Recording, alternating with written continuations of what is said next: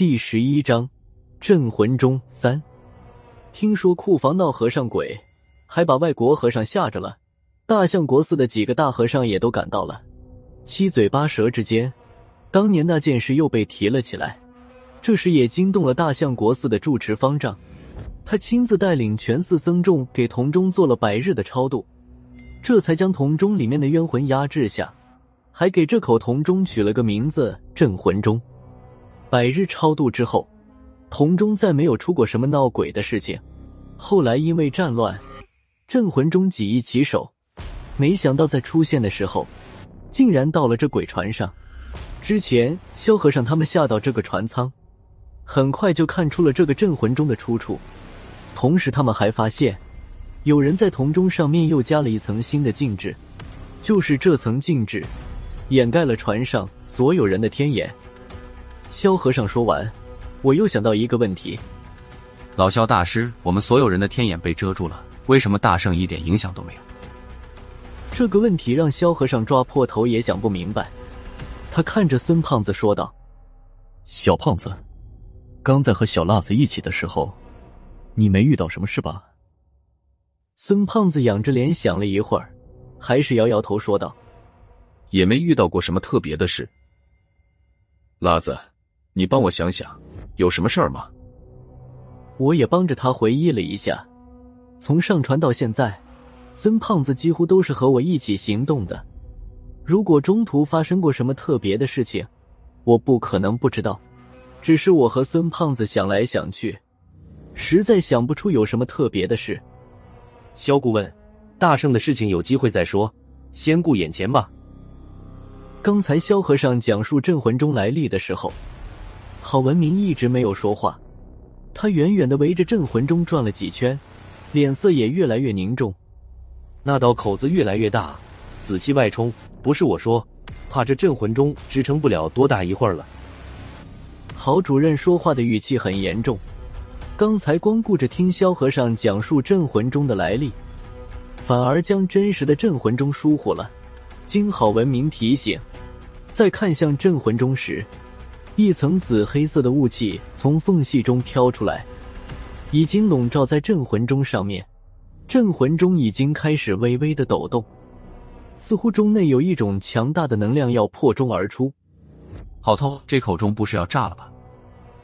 我向郝文明问道。郝主任眼睛盯着镇魂钟，嘴上回答道：“现在还不至于，不过镇魂钟有了缺口。”就怕他守不了多大一会儿。说着，他又扭脸对萧和尚说道：“萧顾问，早做打算，镇魂钟要是真出事，这船上不管是人是鬼，一个都跑不了。撤吧，这里是不能待。小胖子，你脖子上的是什么东西？”萧和尚话说了一半的时候，无意中瞧见了孙大圣脖子上用红绳穿着的一块白色玉牌。这块玉牌，萧和尚看着有些眼熟，但一下子又想不起来之前在什么地方见过。萧和尚想不起来玉牌的出处，我却看得清楚。这玉牌不久之前我见过，还保管过一段时间。这正是无人敌交给邵依依的那块。不过我记得邵依依已经收了玉牌，这才几天的功夫，玉牌怎么又到了孙胖子的手里？一个小牌牌，不是什么好东西。孙胖子没有把玉牌亮出来的意思，反而将玉牌往衣服里面掖了掖。萧和尚没理这茬，他也不着急离开了，向孙胖子一伸手，说道：“摘下来我看看。”萧和尚伸手了，孙胖子也只好不情不愿的将玉牌摘下来，递给了萧和尚，说道：“老萧大师，你看看就行了，小心点儿，别掉地上。那什么。”看完了就还我。萧和尚也不理会孙胖子，将玉牌拿在手里只看了一眼，他的表情就变得点愕然，抬头看着孙胖子，好像是想问他什么问题，但最后还是忍住没问。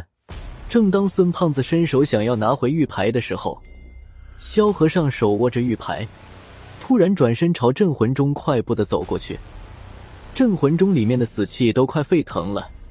加上不久之前刚见过一个被灌了死气的活尸，孙胖子对镇魂钟多少有点恐惧心理，他犹豫了一下，没敢跟上去，只能眼睁睁的看着萧和尚走到镇魂钟旁边，将吊着玉牌的红绳挂到了镇魂钟上面。在玉牌挂到镇魂钟的一瞬间，笼罩在铜钟表面紫黑色的雾气竟然开始慢慢消散，镇魂钟也不再抖动了，很快便恢复了正常。这时。郝文明和破军也小心翼翼的走到了镇魂钟旁。郝主任看了玉牌也很惊奇，又抬头看了萧和尚一眼，没有说话，只是用右手比划着一个六字。萧和尚微微的点了点头，便不再理会郝文明。我说嘛，我们的天眼都被蒙蔽了，就小胖子你一个人的天眼没事，里面一定是有点门道。这个小牌牌。竟然能克制镇魂钟里面的死气，这谁能想到？萧和尚就站在镇魂钟旁边，也不避讳死气了，微笑着对孙胖子说道。孙胖子却笑不出来，他苦着脸说道：“老萧大师，我的小玉牌还能拿下来吗？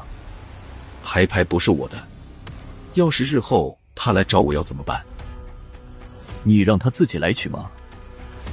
萧和尚似笑非笑的说道：“反正那个人本事大，镇魂钟什么的他也没放在眼里。”这话的意思，萧和尚好像已经知道了玉牌的来历。孙胖子又苦笑了一声，他也看出玉牌八成是要不回来了。不过玉牌是否能完全压制住镇魂钟的死气，孙胖子也没有把握。他换了个话题，问道。老萧大师，好头，现在怎么办？是继续往下走，还是上去等高局长他们来人增援？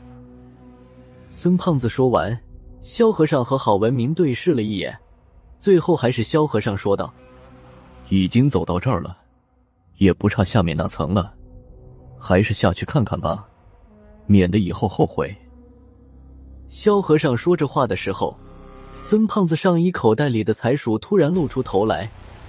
对着萧和尚一通吱吱乱叫，好像在附和他的主意。这个难得的场面让萧和尚微微一笑。